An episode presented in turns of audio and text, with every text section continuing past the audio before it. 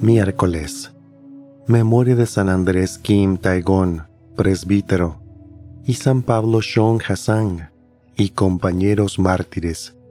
Evangelio según San Lucas, capítulo 7, versículos del 31 al 35. En aquel tiempo Jesús dijo, ¿Con quién compararé a los hombres de esta generación? ¿A quién se parecen? Se parecen a esos niños que se sientan a jugar en la plaza y se gritan los unos a los otros. Tocamos la flauta y no han bailado.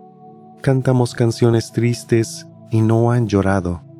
Porque vino Juan el Bautista, que ni comía ni bebía vino, y ustedes dijeron, Este está endemoniado.